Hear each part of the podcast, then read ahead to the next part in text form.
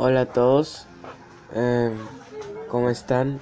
Hoy presento este podcast que están escuchando, el cual lleva por título Calidad del aire.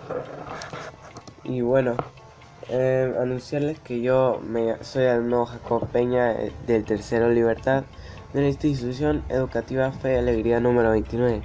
Y en esta oportunidad voy a presentar mi podcast. Bueno, empecemos. Nuestra sociedad cada vez se empeora debido a la contaminación del ambiente y en el ambiente incluido el aire, que es un elemento fundamental para nuestra vida. Eh, y no solo nuestra vida, sino la vida humana, la vida animal, la vida marina, la vida de casi toda la Tierra. Y pues bueno, es por eso que el aire es un elemento fundamental para la vida en la superficie terrestre. Es por eso que es importante conocer cuáles son los principales contaminantes. Bueno, los principales contaminantes, que son principalmente medidos y utilizados para medir la calidad del aire, es, son el PM10 y el PM2.5. Hay medidas importantes, las cuales te puedo recomendar para cuidar la calidad del aire y pues uh, hacernos cargo de nuestro propio hogar y tomarlos en cuenta. Son muy importantes. Eh, las cuales te puedo recomendar son usar la bicicleta frecuentemente. Usar la bicicleta frecuentemente nos ayuda no solo en nuestra salud, sino que nos ahorramos el tiempo y además de nos ahorramos el usar un automóvil.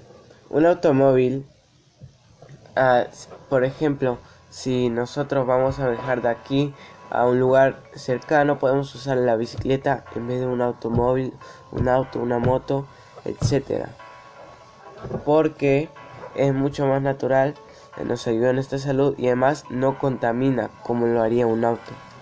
Es por eso que es muy importante y un, un punto el cual es muy recomendable, ya que muchas personas a veces tienen bicicletas guardadas y tal vez no saben usarlas, pero lo que yo recomiendo es que la usen porque es bueno para la salud y para el medio ambiente. El segundo tip que te puedo recomendar sería no quemar basura en nuestros hogares. Quemar basura independientemente suele ser trágico para nuestra salud. Porque cuando quemamos basura, em, todos los contaminantes salen y se dispersan en el humo. Se producen en el humo. Se proyectan los contaminantes en el humo. ¿Y ese humo a dónde va? Pues a veces va a nuestro organismo. Nosotros lo respiramos. Y nos hace daño a la salud por lo tanto nos le hace daño a la vida, también le puede hacer daño a otros animales. Y pues también eh, contamina el aire. Y el aire es, como ya lo hemos dicho, un elemento fundamental para la vida.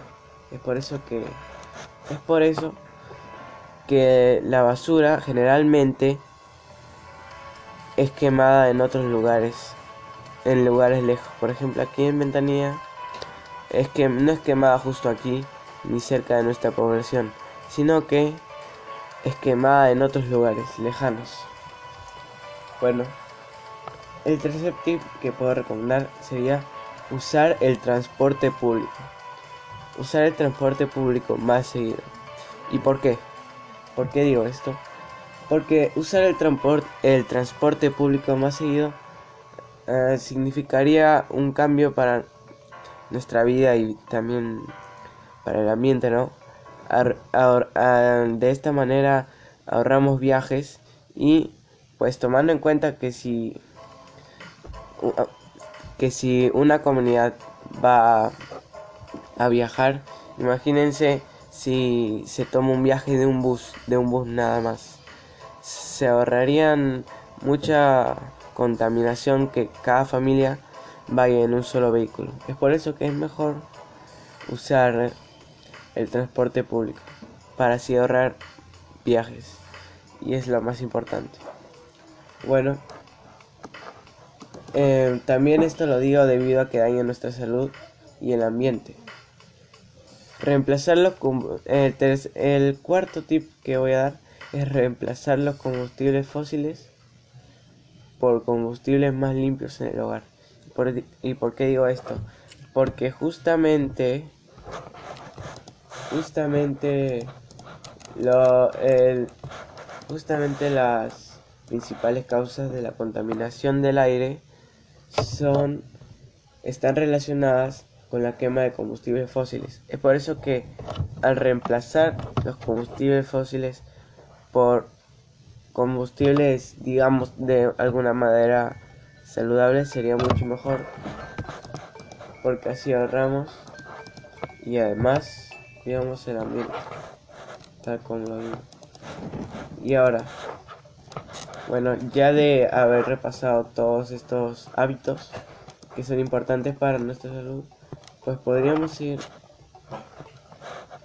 con tener una buena ventilación en los hogares y este es un paso fundamental, diría yo, porque tener un buen ambiente en el hogar fortalece nuestra salud en familia.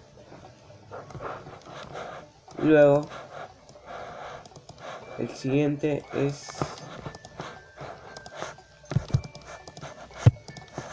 Bueno, seguimos. Hablando de la contaminación del aire, les quería hablar sobre un protocolo de Montreal.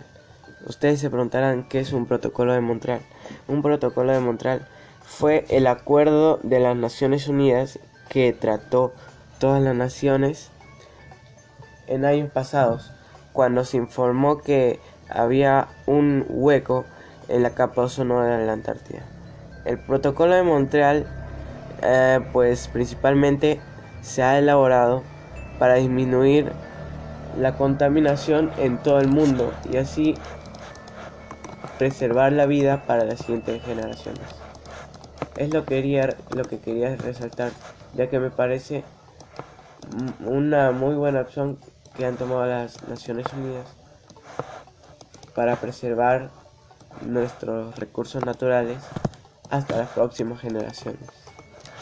Y bueno, en el Perú la contaminación del aire es grave y cada vez más empeora, empeora mucho. Por eso hay que ayudar para poder contribuir con nuestra propia sociedad.